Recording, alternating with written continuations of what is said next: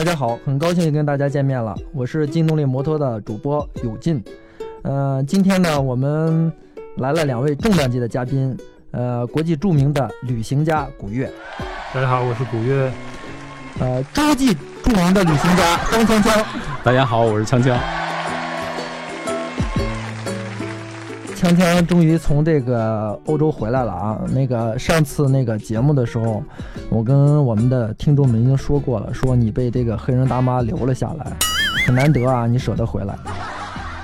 是这个，我是国庆之后回到北京，啊，然后那个前后吧，大概用了半个月的时间跑一趟苏格兰。啊，然后今天呢，正好大神我的偶像啊，古古月正好一起也在，我觉得我们就跟有劲一起来扯一扯，就是我们骑摩托的路上的一些有趣的事儿吧。呃，我们知道呢，这个古月古月老师不仅是你的偶像，也是我们很多人的偶像，很多少女的梦中情人。对，其实你这个一路向南呀，包括你的那个就是从美国到中国的旅行。从中国到德国的旅行，我觉得我们很多人，然后在论坛上啊，在视频里，然后我们都看过。那其实大家可能除了你这个徒步啊、打车啊，其实还有一个就是你在骑摩托车旅行。是是是，对，这个也是不知道为什么，就是骑着摩托车了就就不想下去。我我当时是那个，我们当时一路向南的时候。嗯，我们当时在墨西哥看到了人家就是卖摩托车的店，就突然就想，哎，要不然，因为我们一一路向南，一直往那个南美走嘛，所以想要不然就是买两辆摩托车，一直往下骑下去。也就是说，你是在在一路向南的时候，半途中想到了，然后你要骑摩托车，然后继续前行，对吗？对对，就觉得骑摩托车太酷了，就是那个又又自由，然后想去哪儿去哪儿，就那种浪漫。然后当时也是。看了那个切格勒瓦的摩托车日记吗？摩托车日记毒害了一批人。对，那你之前这个骑摩托车这种旅行的经验多不多？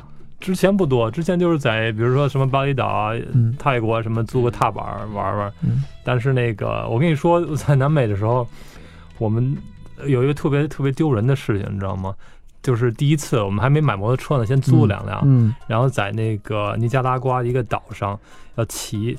然后跟人砍了半个小时的价格，然后就是那种幺五零的越野摩托车，然后终于砍下来了。不会洗澡是吗？哎呦，老头，你给我钥匙了，我就特别浑身是汗。然后老头过五分钟看我之后，把钥匙拿回来，说对不起，我不租给你了。这个跟我经历一样，我这个很多年之前在越南的时候，上次咱们聊过，也是这个谈好价格之后，给我一台幺五零，当时是弯梁。然后呢，这个我坐上去之后，我说这怎么挂档？然后那大哥看了我之后说：“来这边是踏板来。”一样的，这是我那次就是当时租的我都忘了叫叫什么牌子。当时我们在那个哥斯达黎加的时候，我们买了两辆是那个嘉陵幺五零，国产的嘉陵，国产的，对对对对对。越野车，越野车，越野车，嗯，白菜，白菜，白菜，对对对对对，我们中国的车友叫那个叫白菜，实际上那是本田的一款车，然后到中国之后，国产化之后，在那个越野车当中，它还属于可靠性很高的，当然这是相对而言啊，是吧？一路上，然后这个车还是不太可靠。我们说实话吧，就是基本上第一天就开始坏了，然后各种问题，然后这一路上我们就变成了修理师了，就是 啊，就把这个化油器，化油器这三个月吧，骑行的化油器拆了差不多不下于十十一二次。那那个就是这一路向南，你骑这个车，然后旅行，这个是用了多长时间嗯，这个多少是我们从中美嘛，从那个哥斯达黎加当时是终于。搞两辆摩托车，搞这嘉陵幺五零，然后一直骑到了智利，然后是差不多三个月，算了差不多也就一万多公里。其实你这个车啊，我觉得特别适合这次旅行，可能是就是车况的这个不是特别令人满意。其实这个排量的大小啊，这个车的重量其实很适合这样的旅行。嗯，对对对，当时我们在路上也碰到其他的国家的人骑行的。他们就是因为我们去的地方，就是比如说在亚亚马逊雨林里边，它有一个呃 B 二三幺九一条公路，被被抛弃了，然后呢，就是路况特别不好，有些地方桥可能也塌了，所以那个当时那个人一些人他们想骑，他们都不敢往那儿骑，因为他们就是骑的 GS 呀，骑的 KTM 什么的，都有点对，怕万一车出点问题，在那就对。那什么了，对。让我说有一点就是 让我特别羡慕别人的，就是有时候你会碰到其他人，他们骑的大排量点的，哪怕就是六五零什么的，呃，看到我们了，然后呢打个招呼，一一拧 一拧就跑了，然后买个嘟嘟嘟嘟嘟嘟嘟的。这一万多公里摔车呀什么这种事故多吗？啊，挺多的，因为那次你知道就头一次骑行。而且呢，尤其是看到那种路况不好的地方，嗯，然后就特别紧张，你知道吗？就是两手嗯紧紧的抓着那个车把，嗯，就心态一点也不放松。嗯，其实，在我们第一次已经开始远行的时候，我们并没有接受过就是相对正规的这种骑行的培训，嗯，包括其实最基本的坐姿、手的姿势、腿的姿势、加油箱这些，我们其实都没有接受过。但是呢，就是 就是。就是也也出去了，然后呢也安全的回来了啊，所以说我觉得今天就是跟古月聊聊一些，就是我们其实也是作为就是菜鸟的一种骑行的一些一些故事吧。我觉得，其实我觉得就像你们这种特别值得启发大家。大家往往说，然后这个我骑的技术怎么样，我的车怎么样，我我准备的怎么样，然后我才可以出门，然后去干这个事儿。实际上我觉得不尽然，尤其是在。你们两个身上典型的一个是古月国际旅行，然后是真是背着包，然后说走就出门了，然后两三年在路上，甚至没有什么经费，对吧？他都敢走。你也是半夜里，然后写完写完作业，没准就拿着钥匙，然后去妙峰山了，然后还不会骑车的时候，然后真是不会骑车，在我眼里你就是不会骑车。我到现在也不会骑。车。然后你就敢去澳洲，然后你你你你现在又从这个从欧洲回来了，我觉得真的是。值得大家这个好好想一想。所以说呢，我们两个就是菜鸟级别。嗯，确实就觉得要准备半天的话，然后呢，其实准备越多的话，有时候顾虑越多，越越很难上上路。没错。当时我们那个就是别人的话都有这个后后备箱的时候吧，都是比如说一千多美元的那种的。我们当时去沃尔玛 买了一个塑料的一个行李的，就是整那个文件的一个箱子。那个呃，那是左边的，放一些那一些防水的东西的。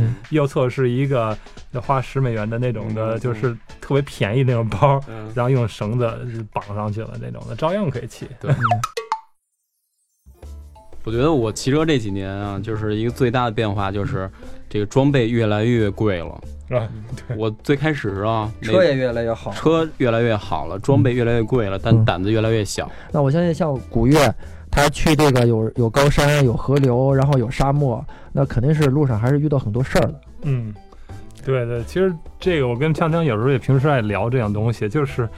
就是你要不出事儿的话，没故事，就是就很顺利嘛。对，但是那个你像我们那个那车，就是基本上呃每周都会出个事儿，出个问题。那除了那之外呢，在在路上的时候，就我记得是这我一生当中旅行中啊，就是比较可怕的一种事儿，就是当时在那个亚马逊雨林里边，然后那条路本身就一天都看不掉一两个人那样子，因为它中途的这这个路啊，就是它有好多那种的。桥它有三四十年没有人维护了，而且是木头的，嗯，所以那些桥好多都是已经腐烂了。然后你就是你只能慢慢的骑，嗯，而且有时候你还要把这些的，它是木头建的嘛，然后那些的木头片儿你重新再再摆，嗯，然后那个你那个轱辘就很容易被夹在中间啊，所以还是还是挺危险的那个。然后那个我记得到了第五天的时候，就我们快走骑出去的时候。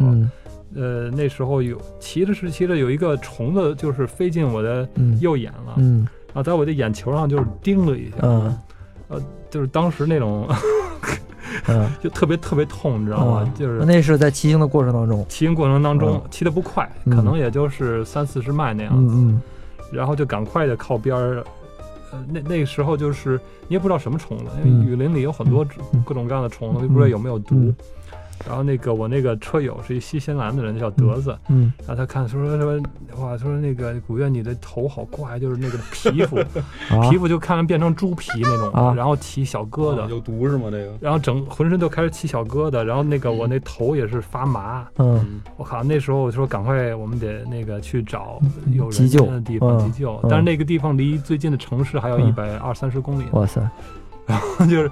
那那时候我就我就他把他的那个车后车的行李都给拆了，嗯，然后我就坐在他的车后边，然后我们就找，然后那时候我都我坐在他车后边坐了差不多有五分钟，我什么都看不见，两眼就什么都看不见，嗯，然后就已经坐不住，我就晕下去了，然后当时就就。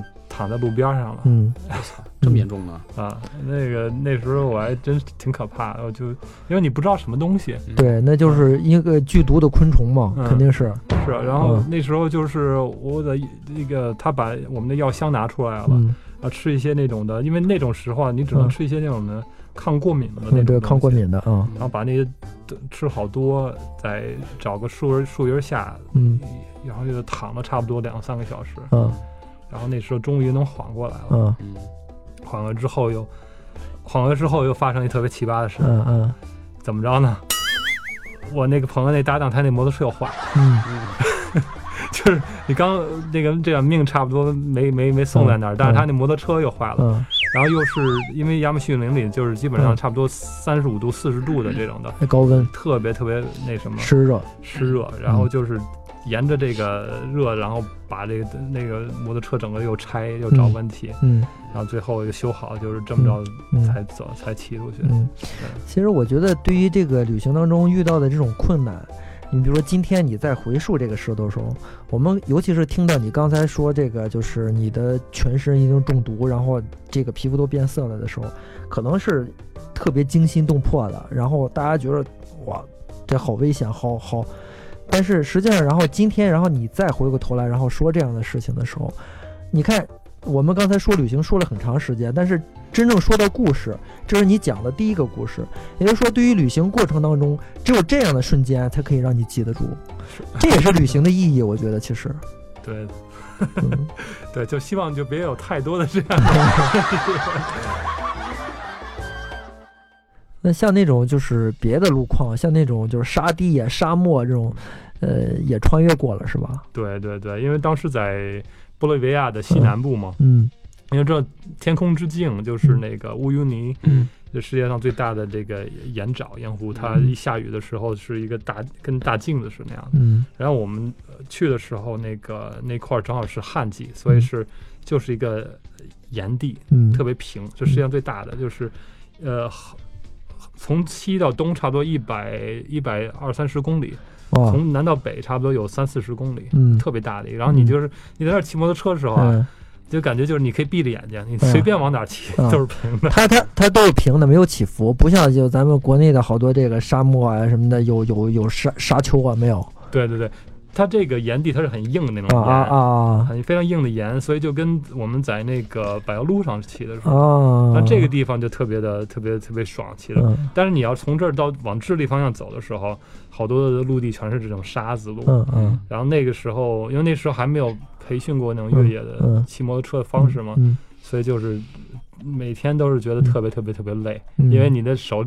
你一心里紧张，你手就对，啊，就僵硬，僵硬，对，僵硬，对，对，嗯。然后当时也是那个跟我在路上认识两个人，他们骑的都是六五零，都比我骑的要快嘛，所以他们总是要等着我。嗯。那你这个整个就是这个骑一直在骑，一直在骑。比如说这个过程当中，你们是如何的这个休息啊，或者是你们住帐篷啊，还是也住宾馆呀？怎么吃啊？什么这些东西？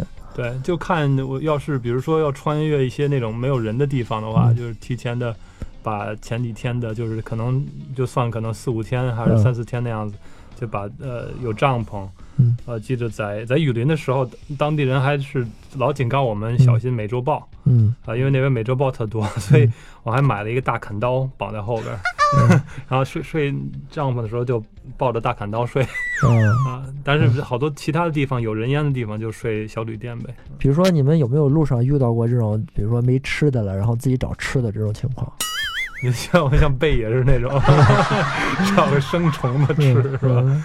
还好还好没有没有，对对，这个就是有有时候就是说可能会没水了，嗯，但是没水的时候就是有这种河水，嗯，然后你可以有那种的净化器，可以把这个河水。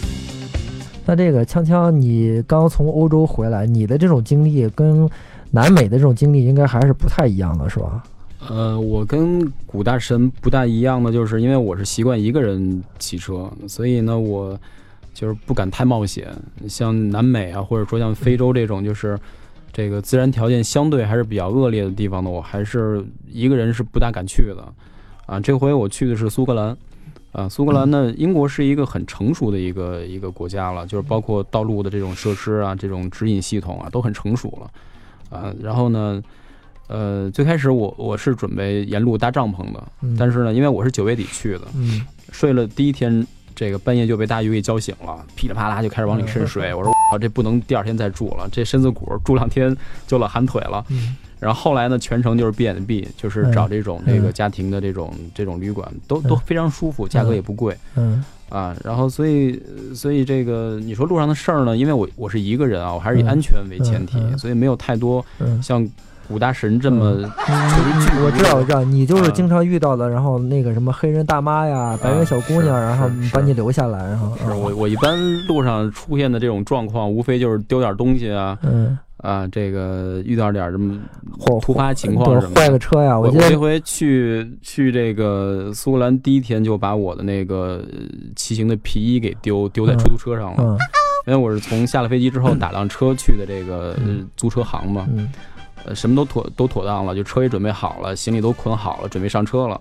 后来跟这个工作人员握了握手，我说：“哎，我走了。”嗯，哎，突然觉得哪不对劲啊，然后 后来发现我这个衣服还在出租车上还留着呢。嗯，后来那出租车司机一定是个姑娘，故意留是一老大爷，是老大爷。啊，可能看着小鲜肉了。对，不，这属于是我的疏忽啊，就就落在后座了。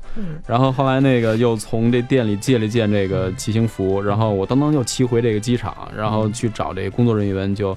就是就是解解决吧，然后说我当时是什么时间段，从哪儿打车到哪儿，然后大概什么车型，哎，后来还比较幸运，就是联系上这司机了，啊，然后呢，我又从机场又骑到这司机家里，然后把这衣服拿到，啊，就是我的习惯就是到各地第一件事就先丢东西，嗯啊，这个这也习惯了。哎，强强，我想问你，像你去苏格兰骑车的话，你这个租车啊，这个是怎么找的？像像普通租车一样吗？还是？呃，对，就是我一般去外面骑车的时候呢，先通过 Google 去搜一下这个这个当地租车行啊，因为我会先做规划，就是我的机票从哪儿落地，从哪儿返返程。比方说，我这次是爱丁堡落爱丁堡返，所以我会先去搜爱丁堡的一些租车行。啊，这个苏格兰它的这个摩托骑行还是比较比较发达的，所以呢搜到不少租车的一些信息。后来找了一家这个宝马官方的一家授权店，啊，然后这个提前通过邮件就先确认车型、确认价格、保险一些细节，然后到了以后呢，直接就取车就好了。啊，宝马的授权的店，就是这家店只是租宝马的车吗？这家店呢，它是宝马的宝马摩托车的销售、二手车销售和租赁，啊，包括呢在苏格兰当地的一些这个骑行活动的组织，嗯，啊，非常正规。然后这个，呃，整个的就是文件呀，包括就现场的接待管理啊，这个都非常的正规。啊，你租了台什么车？呃，原本租了一台这个宝马的八百 GS，嗯。后来因为就是英国签证，这个古月肯定知道，这啊对，古月应该不知道，外国人不知道这个，就是特别特别的这个纠结。等我拿到签证的时候呢，这个车已经没有了。后来换台七百 GS，啊啊，就被别人租走了。然后对对对，嗯。像古月，你就是以前啊，你的旅行很多都是徒步啊，甚至搭车呀，是吧？就是这种徒步跟搭车这种旅行，甚至开汽车这种旅行，你感觉跟摩托车旅行有什么不太一样的地方啊？啊，完全不一样，完全不。首先，咱们就别谈自驾了，自驾是就是那个了。但是那个，当你搭车的时候，你没有任何的计划，你也不知道今天能到哪儿，就比较就是说，让你是随着命运来走，你是只是就是你不是一个主驾驶者。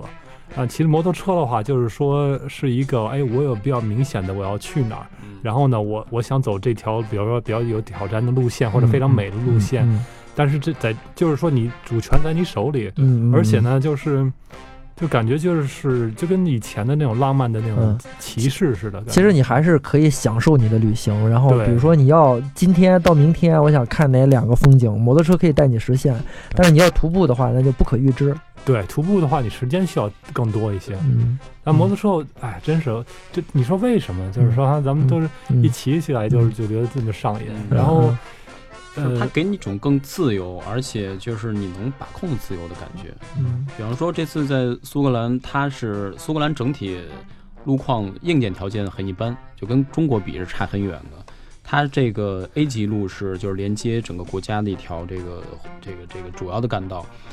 A 级路路面都非常差，而且呢就是多弯儿，这种起伏非常非常这个这个这个挺陡的。然后呢，呃，B 级路就是属于这种乡村级的道路了，非常窄，就是基本上呢是，呃，一辆汽车单行，有台摩托的话，错车都已经很困难了。嗯。然后在很多路段呢，一台摩托过都很难。就是这种路况，所以说你如果说我是自驾汽车的话，我可能会以 A 级路为主。嗯，这种 B 级路呢，我很多我都不敢太多去去去设计。但是骑的摩托车就不一样了，我完全可以去走 B 级路，这这是最美的一一种线路啊！你能看到很多就是说你你你自驾车你看不到的东西。嗯嗯，我我听说你这个苏格兰差点开进湖里是吗？有一次，呃，你跟我说，对，那天跟古月聊就是。呃，它路边有很多这种森林公园，嗯。啊，然后都是全开放式的、免费的，嗯。然后那个我说，我靠，我这骑着七百 GS，好歹也是一个拉力之王啊，我得得得野一把，嗯。然后呢，我就骑到这个森林公园里了，嗯。然后呢，它有一条这个徒步道，就是呃，大家都是把车停在这附近，然后你步行进去徒步的，嗯。然后呢，我一看那就没人，这方圆真是就跟刚才古月说的，你可能待一天都看不到一个活人，嗯。然后呢，我觉得反正也没人，我就骑骑进去。嗯。结果呢，骑进之后，它有一段这个下坡的路，这坡度不大，坡度不大。但是呢，我当时没注意，它当时刚下完雨，这个石子儿加这个泥土的路面，就整个表面就是没有摩擦力。嗯。就是我当时往下骑的时候，我当时挂的二档往下，嗯，忽然一下子就前后全部抱死了，嗯，整个那车是往下出溜了，就是往下滑的是。我知道。我当时真的是就是。下意识的，我先挂一档去想想通过制动去这个这个减速，没戏，就还是往下滑。然后呢，我就当时就就告诉自己说不能慌，这要是 ADV，我估计直接我就就扔车了。我就我就不能慌，我就拿腿夹紧油箱，然后呢，这个尽量让身体去保持这车的平衡。然后就往下，嗯然后呢，就眼前面是一湖，嗯 是一湖，嗯然后我就这样，然后你是掉湖里了吗？我是最后离湖大概有个四四五米的距离，我停下来了。嗯，停完之后，整个后背都是湿的。我觉得刚刚开始聊啊，就感觉像刚开始聊一样，但是我看了一下我们的这个节目的时间。然后我觉得，其实聊摩托车的时候，永远都是这样子，就是我们就跟在骑行过程当中一样，不知不觉然后就过去了。其实聊车其实也这样。好，这期节目就到这里，更多摩托车的精彩内容尽在劲动力摩托 APP，下期节目见。